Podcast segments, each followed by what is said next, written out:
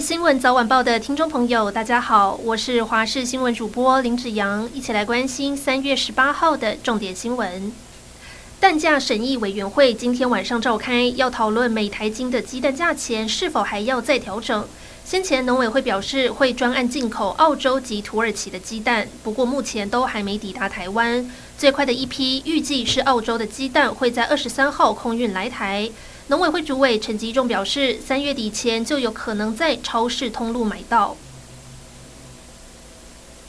经济部宣布，四月电费将要调涨，引发各界关注。上午和行政院长陈建仁视察水情的台中市长卢秀燕表示，虽然电费调涨是不得已，不过提醒中央，包括营业用电、工业用电增加的成本都会反映在物价上，民众会受到不小影响。陈建仁受访时回应，受到乌俄战争影响，加上台电连年亏本，才会适度调涨电费。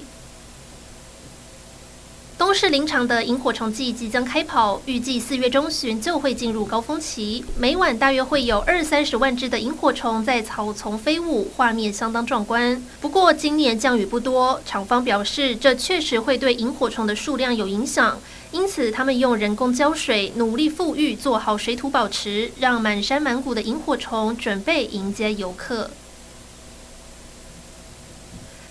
冲绳拥有无敌的海景，距离台湾大约只有一个半小时的飞行时间，是不少人的旅游首选。不过，就有民众表示，出发前他特别在悠游卡内储值五千元，希望可以不用带太多现金玩冲绳，但没有想到在商业街和美国村等地询问都无法成功的使用。跑到超商，店员看到悠游卡直接愣住，好像不知道该怎么操作，让他表示回到台湾后卡片内还是剩五千元，完全用不到。对此，悠游卡公司回应会加强对特约店家的教育训练。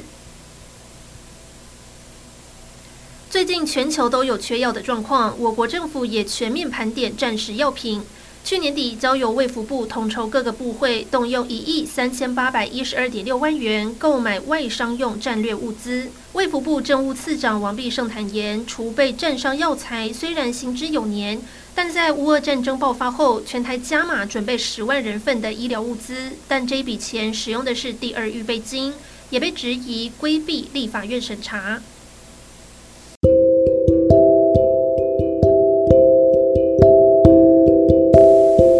以上就是这一节新闻内容，感谢您的收听，我们下次再会。